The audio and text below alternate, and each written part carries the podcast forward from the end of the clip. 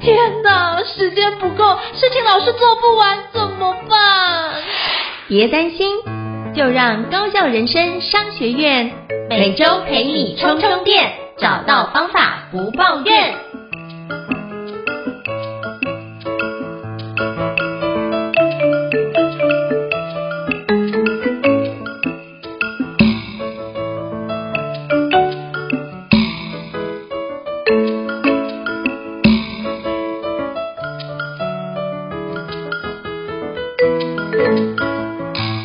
大家好，我是赵英成，欢迎大家来到高校人生商学院 Podcast 职人专访节目。最近几个月呢，我相信你碰到每一个职场的工作伙伴都在讨论一件事情，那就是 ChatGPT 哦。那其实包含像这几天的 Plugins 跟 Browsering 都陆续开放中哦，我最近也都在重新测试，甚至最近 AutoGPT 也陆续上线哦，甚至很多的 API 的环节都让各位开始做非常强烈的应用，甚至包含我也曾经到大专院校去教教授，在企业里面教中高阶主管，甚至一般的同仁去如何使用 AI 的工具哦，我觉得大家都为为这件事情都很焦虑，但是我觉得在网络上呢，我就看到一个团队非常非常的优秀。叫做查特普拉斯啊，叫 Chat Plus。那为什么会觉得这个团队很优秀？就觉得哇，很多的一个内容更新，而且基本上还做了一个中文实战指南哦。我觉得这件事情是一件很不容易的事哦。然后我去了解，哇，这个团队真的是一个非常非常年轻的团队哦，平均大概是二十五到二十六岁，非常的优秀。所以今天非常荣幸能够邀请到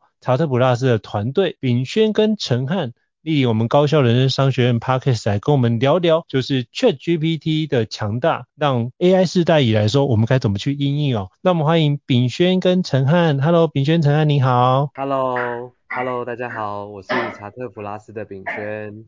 Hello，我是查特普拉斯的陈汉，很开心可以跟大家云端相见。是非常感谢，就是秉宣跟陈汉哦。那是不是可以邀请，就是秉宣跟陈汉简单跟大家做一个自我介绍，让大家可以多认识你一点呢？那我们是不是邀请秉宣先，好吗？好，没问题。好，各位听高校人生商学院的朋友们，大家好，我是炳轩。那我原先呢是在医疗背景，念的是药学系。对，嗯，那其实我在大学期间呢就有蛮多，就是在社团啊，或是在活动上面都是有跟教学相关的经验，所以一一路上就是喜欢，而且也能够擅长的事情都是跟教学相关的。那也会在一毕业之后就加入了就是教育团队，那一直到。今年初就看到，哎，这个 ChatGPT 感觉上会大大的去影响到人们怎么样学习，所以我们也团队呢也把 ChatGPT 就是加入到我们就是团队的呃服务项目当中，那也另外成立了查特普拉斯。了解，谢谢秉宣啊。那是不是可以邀请陈汉简单跟我们介绍一下你自己呢？那我们可以多认识你一些好吗？好，没有问题。大家好，我是查特普拉斯的陈汉。呃如同刚秉宣所说，其实我们啊、目前的团队成员都是从同一个教学团队出来的。那我自己在原本的教学团队主要是做啊我们所有的讲师的培训，就是我是一个学习长的身份，所以我自己对于教育教学应用很感兴趣。那我现在在查特普拉斯主要也是负责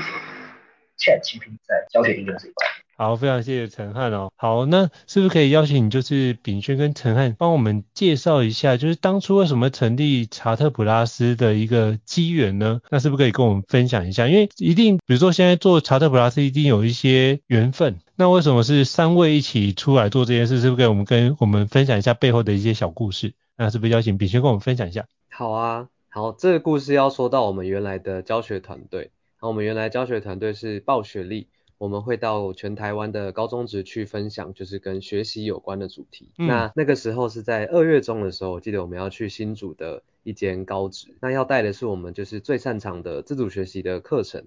但我们就始终在想说，哎，最近好像有了 ChatGPT 这个工具。那那个时候其实，呃，以台湾的大家来说，对于它都还是还蛮陌生的。那我们也抱着这样既期待又受伤害的，又怕受伤害的心情，想说。要不要试着用它来调整一下，在我们课程当中，其实都会有一些可能提问、实作的环节。那是不是可以用 ChatGPT 来协助我们，然后去发想更多的提问，来思考看看，在整个互动当中可以怎么样跟同学有一些不同的互动的效果？那本来是抱着这个期待的心情，没想到一试下去就一发不可收拾了，就不止去调调整这个提问环节，我们甚至直接把我们的这个课纲还有我们的目的，哎，直接重新就是让查特，然后来让他来看一看，说，哎，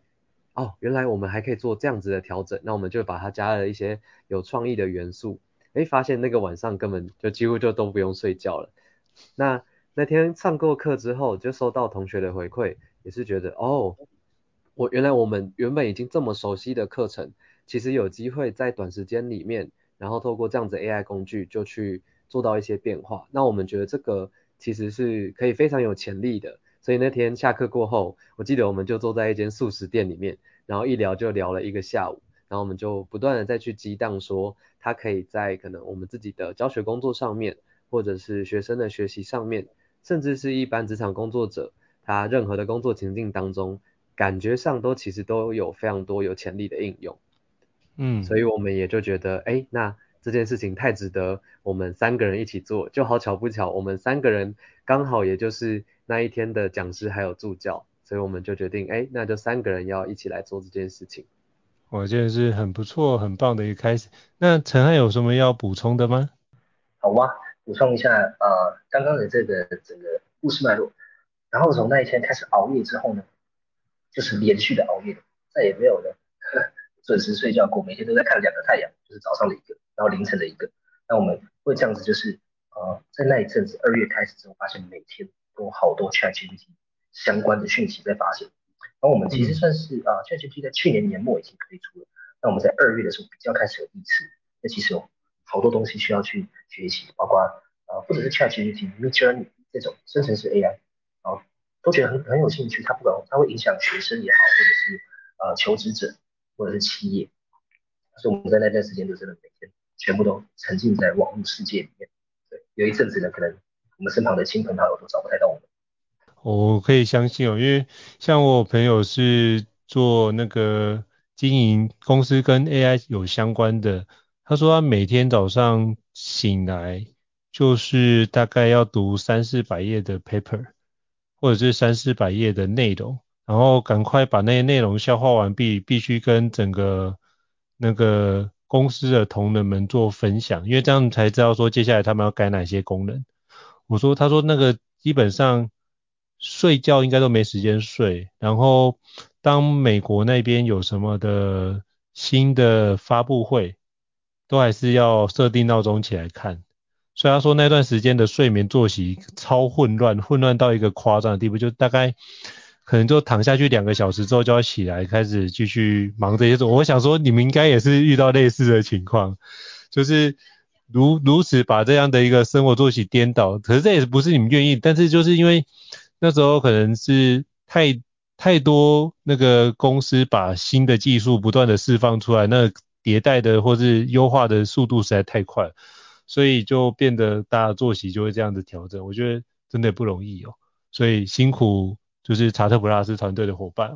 那我也想请教，就是两位两位伙伴，那就是想请教两位，就是当我们现在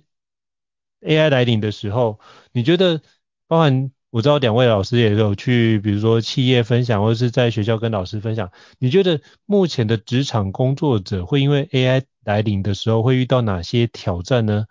那挑战之外，我们有没有什么样新的机会？是不是可以邀请两位跟我们分享一下你们的看见呢？那么我邀请秉宣先好了。好啊，好啊。我觉得现在的这个各种 AI 的工具啊，然后它很快的在文本的处理。或者是在影像、音讯，然后甚至影片都可以很快速的去做生成。那我这边有看到的是，就是其实有蛮多的，嗯，所谓的就是创作者，对，已经有在开始担心说，如果说，呃，像是我听到中国大陆那一边，可能就在游戏产业里面，然后就有一些会师，其实已经有一波就是被裁员的这个这个浪潮了。没错，对，那。其实从从这样子的呃一个趋势底下，我们看到可能一般人会想的是，那我会不会就是下一个这样？但我我们这边的观察是，我们认为啊，就是呃，那是一就是如果说只有具备基础的，然后只有具备就是呃一般的功夫的这些工作者是有这样子的可能的。但是如果说是要涉及到比较呃高度的创意或是比较精细的设计，那这个还是比较仰赖就是呃人的观察力，然后人对就是对于人的需求的了解，这些东西其实还是需要透过人来去描描述，来去说明。那讲到这个描述，其实像是很多的这个绘图工具，其实也是需要去透过下提示词。那其实 ChatGPT 也是也是一样，就是你必须得先把自己的问题给描绘清楚，你才有可能得到更符合你或是更适合自己的呃生成内容。对，这是很重要的一点，就是我们要回过来去看我们到底自己需要什么，再去透过这些工具帮我们运用。我觉得这很重要。那不知道承翰伙伴有没有什么要，有没有什么不同的面向想要跟我们分享的呢？好啊，好啊。我现在呃网络上看到一个图是这样，呃有一个人看到 AI 的最近的发展，然后不禁感叹，哇，AI 可以取代我的工作，啊，很开心。那同时另外一个人看到 AI 的发展，啊，AI 可以取代我的工作，好像是同一句话。然后，但是两种完全不同的思考角度或者接受角度，那我觉得这每一个科技革新发生的时候，都会出现这两种人吧。但啊，很开心，有怀抱上新的改变。有些人呢，他很安于过去发生的事情。那不管是哪种人，我觉得啊，想要带来一个思考点，像我们在上课的时候很喜欢讲一点啊，ChatGPT 或者是各种生成式 AI，其实是帮助我们去达到六十分的基底，它可以快速把你上升到六十分。过去像是刚刚秉宣有提到的文案的撰写，我可能。计划制作、创意发想比较前期的东西，其实它可以快速帮你，呃，可能 align 起来，或者是就完成。那大家可以想象，你目前的工作呢，是一份需要做到六十分以上的，还是其实我们大家就是求个六十分？我觉得你目前可以先用这样的方式去思考一下，啊，你的工作比较属于哪一种？那另外也是我前阵子看到啊，Sam Altman 是 OpenAI 目前的 CEO 接受访谈，以他的理解，他是说啊，AI 正在取代的，或是 AI 擅长的。Task 任务不是叫工作，所以说我觉得这也是另外一种思考角度，就是你的工作可以拆成哪几种任务，里面的哪几个任务可以用 AI 来完成，哪些是人类擅长的，像是这种啊、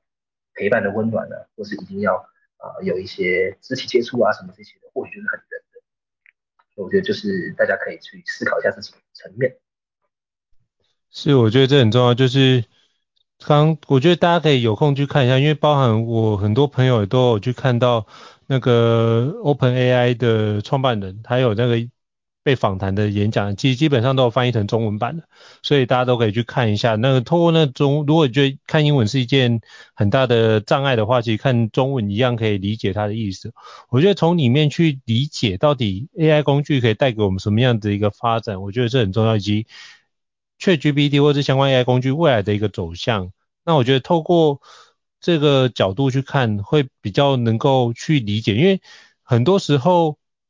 因为无知带来的恐惧会比你了解带来的恐惧大很多，所以就主动的去理解这件事，我觉得是很重要。所以这些挑战，我就很想想到的是狄更斯的《双城记》哦，他说这是一个最好的时代，是一个最坏的时代。那不管怎样，就是。科技来了，我们基本上挡不住它的浪潮。你要么就是完全不用，当然没问题，这是你的选择。可是你做的这选择必须承担相对应的后果。但就是 AI 不会取代掉你的工作，但是会 AI 的人会。我觉得这件事情是你必须要思考看看，你要不要跟上这一波的一个角度。那我是不是可以请教，就是秉宣跟陈汉哦？那在查特普拉斯团队。经常会做很多的一些工具的分享，是不是可以邀请两位来跟我们分享一下，我们如何运用 AI 工具来提升工作效能呢？是不是可以跟我们举个相关的例子，跟我们说明一下？那邀请炳轩先，好吗？好啊，我来分享一个我们团队当中的一个实际的案例，这样就是呃，不晓得大家在团队当中会不会有一个经常发生的一个困扰，就是觉得嗯。我们好像要一个礼拜要开好多会议，但是每一个会议常常就觉得，嗯，嗯，实在是太没有效率了。对，欸、对，对，就是，哎，害怕的就是，哎，来了，但是却没有讨论，啊，来讨论之后没有共识，那有共识之后却没有行动，这个都是会议很常发生的。那我们就在思考说，哦，那我们要怎么样来改善这个问题？那就想到了一个方式是，如果我们有一个就是标准的文件文档，然后可以让这个目前的伙伴都透过这个文档，然后来了解的话，诶，那应该就有机会，就是让我们的会议的效率可以提升，因为大家是在同样的一个标准底下来看待会议的。嗯，那这个听到这边，不晓得各位听众朋友，您有没有曾经就是写过这种文件的经验？因为我们团队啊，其实是第一次要写这种这种文档，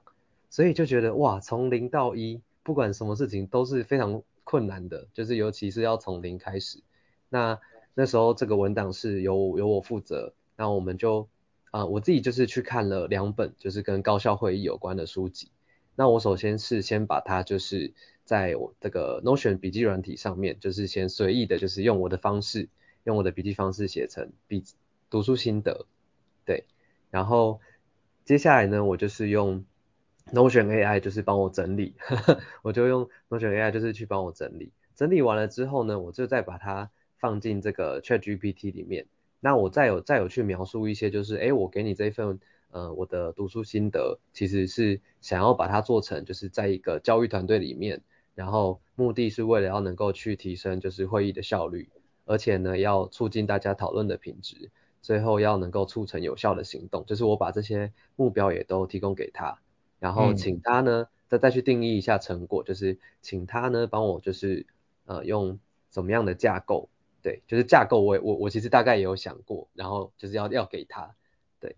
最后呢就生成了一份我们的呃高效会议指南，嗯，那就是我们这样子做完了之后啊，去回顾起来，呃。我就我就会去思考说，假使今天没有 ChatGPT 的话，我我这整个过程到底要做多久？对，那我觉得至少应该是两倍以上的时间。对，因为我其实有在几个节点都有用到 AI 工具，就是从读书心得，然后先做成第一份的这个精华，就用到了 Notion AI，然后从这个精华转成会议指南，又用到了就是 ChatGPT。对然后这个有时候可能会觉得说，哎，那这个也因为有些伙伴会觉得，啊、用 AI 写出来的会不会很没有人的味道，或是会不会那个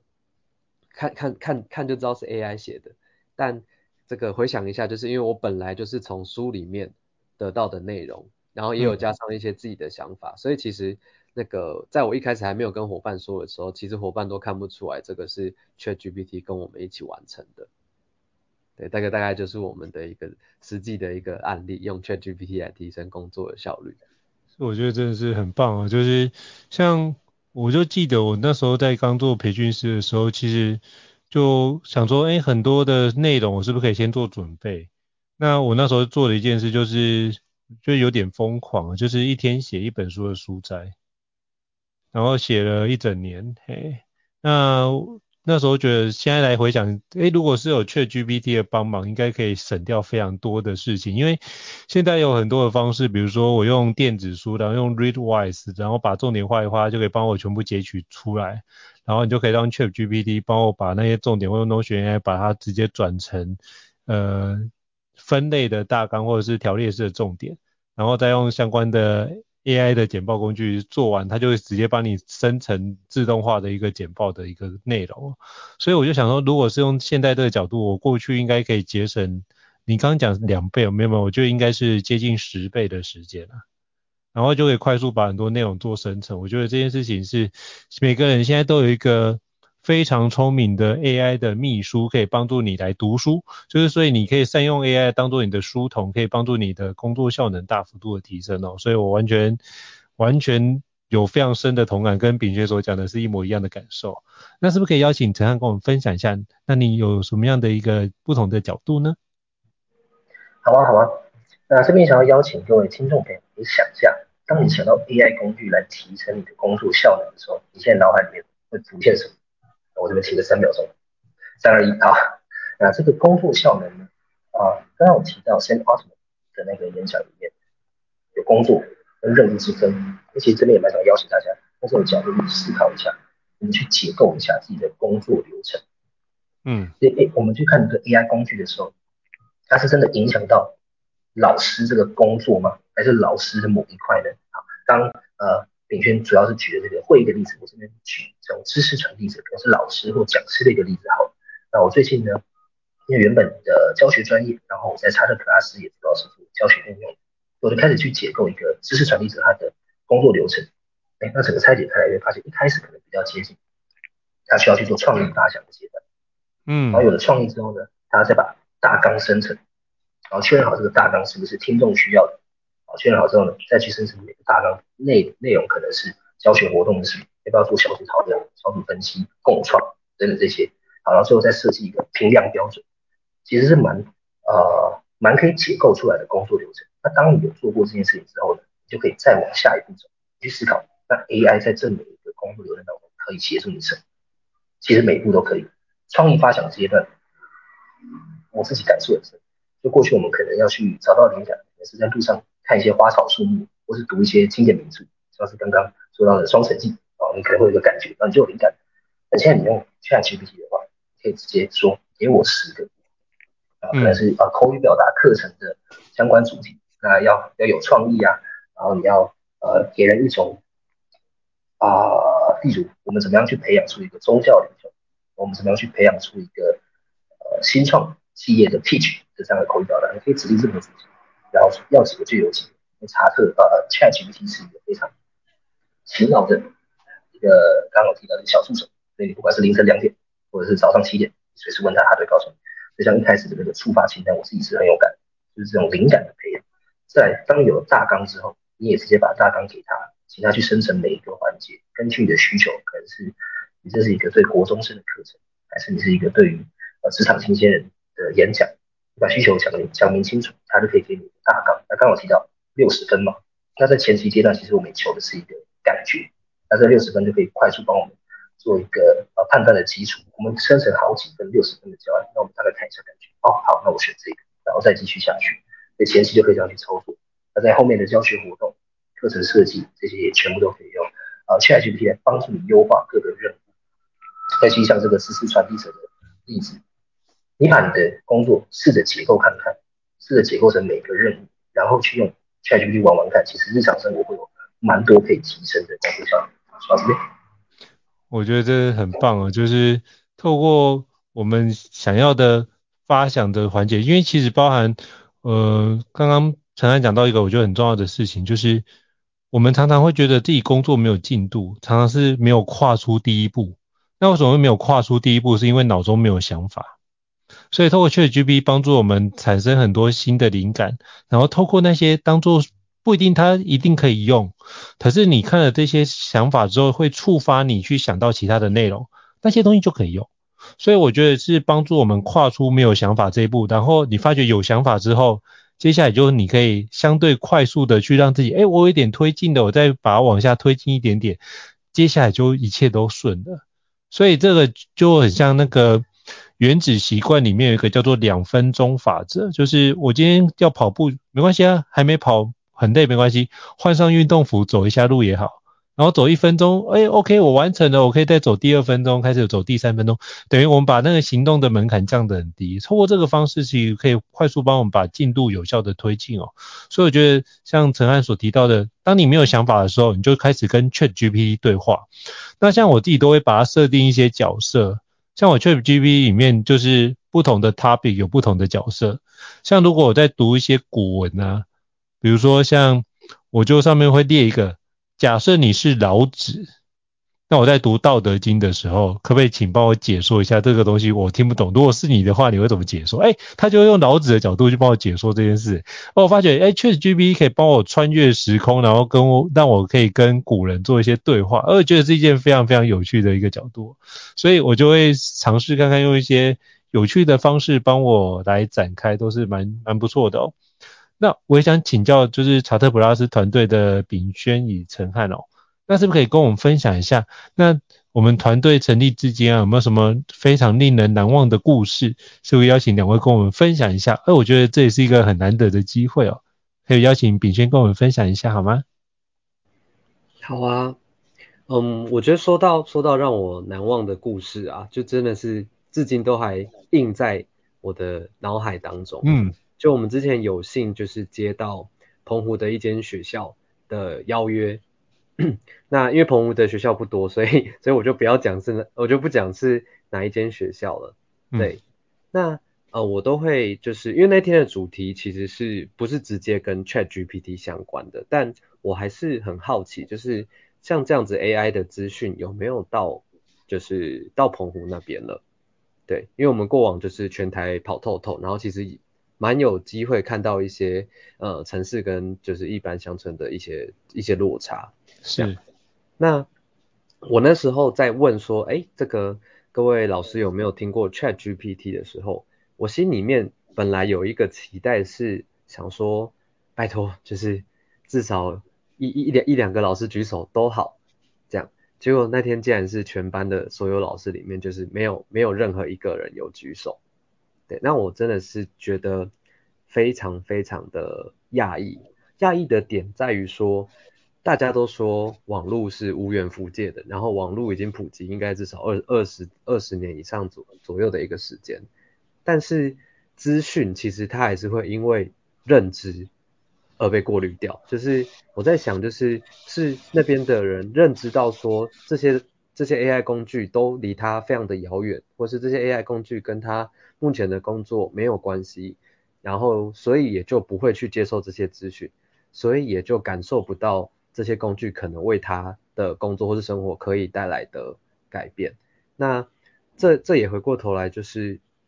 会不断的去提醒我们，为什么我们要做。查特普拉斯这件事情，就是因为我们就是希望可以让更多更多的人看到 AI 工具是有机会走进你的生活当中，然后哪怕是你去玩一个很好玩的，就是像现在可以用这个查特，然后去帮你做菜单的发想，哇，这个对我来说超级有帮助的，因为我本来对对做菜就真的是就主观的认定自己一窍不通，可是现在有这么好玩的方式，反而会让我就是更有更愿意去尝试。而且这是透过 AI 工具，然后让我就更愿意去帮自己的生活有有一些不，就是呃增添一些色彩，然后或许在工作上面也有机会去啊、呃，就是加快。那我觉得这是一件很棒的事情，但是它却在就是城市，然后跟呃比较呃偏远的地方来说，就还是有这样子的一个落差存在，是蛮难忘的一个点。是那个。纯女可能原原来以为就是那个科技落差没那么大，就发现认知落差是更更巨大的一个差距哦。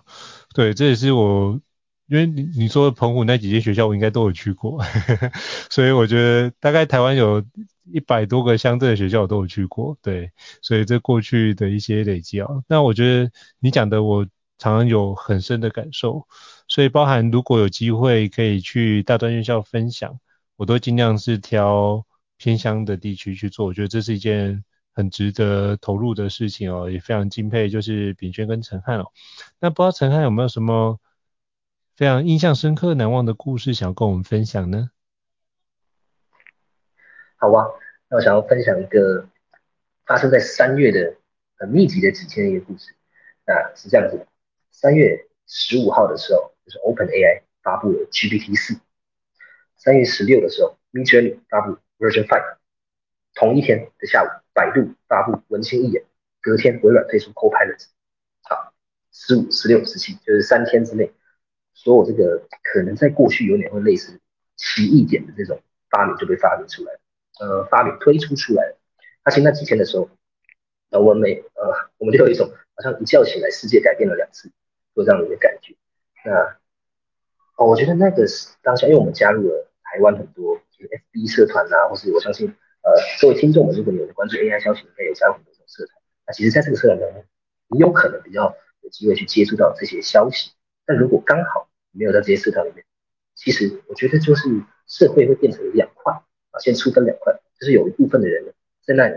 那四天那三天很嗨，就觉得哇，我们的世界又改变了好几次，然后有各种生成式 AI 工具可以帮助我们。哇，GPT Four 这个功能又更强大了，哇，这会改变多少的世界？那与此同时，另外一群人一样在做着他原本的工作，然后可能像是秉宣刚提到，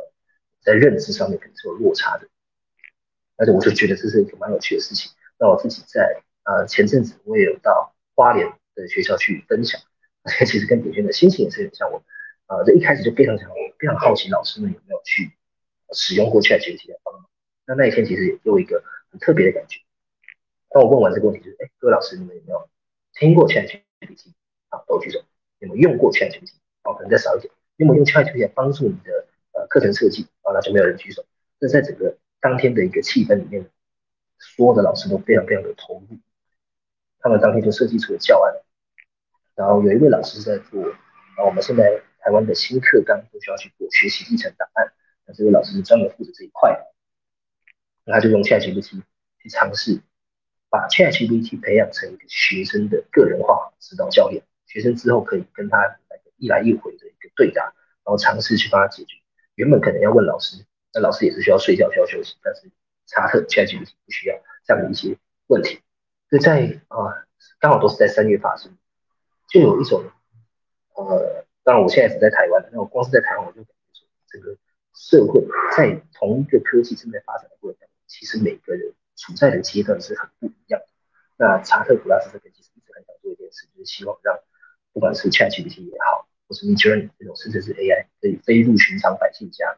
这些科技啊，我们相信是真的可以帮助到各位听众，或是任何呃。你现在在工作，你有在学习的人的生活的，所以这是我们想要去做的事情。到这边。好，非常感谢承翰跟我们分享，就是如何让 ChatGPT 能够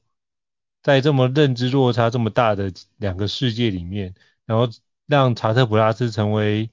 一个沟通的桥梁，让大家可以享受 ChatGPT 的美好。我觉得这是一个非常棒的一件初衷哦。那我也想要请教，就是查特普拉团队的炳宣跟陈汉哦。那当初怎么会想要做那个 ChatGPT 中文实战指南呢？那做这个是这这个实战展有什么样的一个特色呢？是不是可以邀请就是炳宣跟我们介绍一下？好啊，好啊。诶，其实有蛮多这个伙伴都会好奇，那不知道各位听众也会不会好奇，嗯、就是诶，这个在 AI 时代，为什么还会就是做出书？尤其呢，我们其实后来还出了实体书籍这件事情，其实蛮多人会好奇的。那也也可以很就是开放的跟大家分享，其实我们收到很多就是从那个粉砖上面获得的回馈是，很多人还是会很习惯就是有一本书，然后拿在手上翻阅，然后他就是他放在他的书桌旁边翻阅的时候，他可以一边看着这本书。然后一边用他的设备去操作，就是他在 ChatGPT 上面想要操作的部分，这是一个蛮重要的一个点，就是我们有去设想到这一个情况。那另外一个部分是，因为我们同时也有去玩，就是呃 Midjourney 这种就是绘图式的呃绘图的 AI 工具，那我们就觉得说，哎，如果有机会就是做成呃至少电子版的手册啦，或者是实体的书，就是这样子可以翻阅的时候。这个翻的时候又看到漂亮的图，也会觉得就是蛮开心的。那这大概就是两个，就是为什么我们会有出手册，就是一个比较从呃读者角度的一个原因。那如果从我们自己的角度出发的话，就是因为我们本来都是做，就是我们本来都在教育团队，然后都是有这个教学的这方面的经验。那我们一直以来都认为说，呃，我们人去到就是。各个地方去做培训，那量能是有限的，对，就是即便即便就是可以录成这个线上课程影片，那也是有只有一群人能够购买。但是如果书籍的话，它可能相对价格比较低，可是它的知识含量其实通常会是更高的，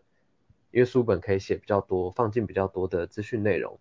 那我们认为用这样子的方式去更呃传播关于就是。生成式 AI 或者是 ChatGPT 可以怎么样应用这件事情，可以让更多人有机会用比较相对比较低的门槛，然后来看看说，哦，原来可以这样子去，我们叫下咒语，或者是哦，原来可以这样子去思考说，哎，我是什么工作，所以我可以在我的比如说写作的流程里面，然后可以怎么样帮助自己发想主题啊，类似像这样，我们学。最主要的初衷是这一个，就是一样是那一句，就是让 AI 飞入寻常百姓家。那如果是用书籍的话，可以让大家用比较低的价格，那拿在这个手上翻阅。而且我们想象的一个，我们那时候想象的一个画面是，如果这个一间公司里面的这个办公室，只要有一个人有放着我们这个手册，那我们觉得这也是一种就是传播上面来说一个蛮蛮蛮好的一个方式，就让大家可以看得到。大概真的是不容易的事。哎，那一本手册大概现在还有在卖吗？哦，有，我们有在我们的我们的社群上面找得到，然后我们也是有放在我们的虾皮卖场上面。是，到时候我会把这个连结再欢迎提供给我，再帮你们把它放在这集 Podcast 资讯栏位当中，因为我觉得这件事情是。很重要的就是，当这件事情变成纸本啊，它的传播的速度或沟通的方式，我觉得是一件很有意义的事。因为怎么说呢？因为不一定每个人都有缘分进来课程里面。可是如果因为有一本书的关系，让他就算没有进入课程里面，但是依然有机会可以学到，就是一些启发，或是透过这本书可以带给他一些成长。我觉得都是非常有意义的事情，对，所以那不知道承翰有没有什么要补充的呢？好吧，好吧，我觉得炳轩说的很完整，这边想要呃补充一个我们去看待 AI 世界的一个感觉啊，就是 AI 发展至今，，OK 发展才刚开始，但发展至今可能会让 AI 的东西越来越 AI，人的部分都越来越人，就这两种价值慢慢的往两边去靠拢，我们原本的呃。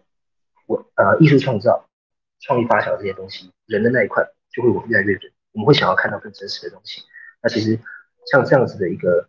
方式，也是我们去想到说啊，这 AI 的东西，我们就偏偏用一个很人的、很过去几千年来都是这样传传递的载体书本来记录下来，让人又有一种说，哦，不管在哪一个年代，其实我们还是可以坐下来静下心来，重新去吸取一个知识，纵使更迭这么快速的 AI 时代，还是可以用这样子啊。慢慢沉淀，我们去思考啊，这样的方式来进行学习，这也是一个我们当初用手册来进行传播的原因之一。嗯，我觉得这是很不错的一个方式哦，就是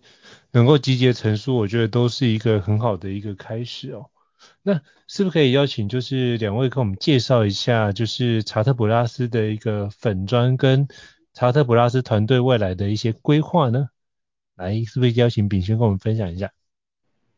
好啊，我们查特普拉斯在 FB 跟 IG 都有我们的社群。那社群上面的话，其实会有第一个一定会有的，就是 ChatGPT 有趣或者是有效的工作运用。那包含到近期，其实又要不断的去跟上这个 Plugins 的一些内容。这样，所以如果这个听众朋友们有兴趣的话呢，也都可以就是追踪我们的 FB、IG。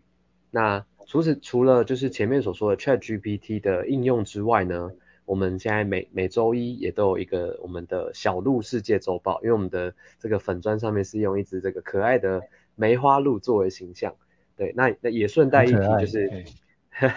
也顺带一提就是，呃，这个不不解释的话呢，基本上应该是没有不太有可能猜得到，就是我们这个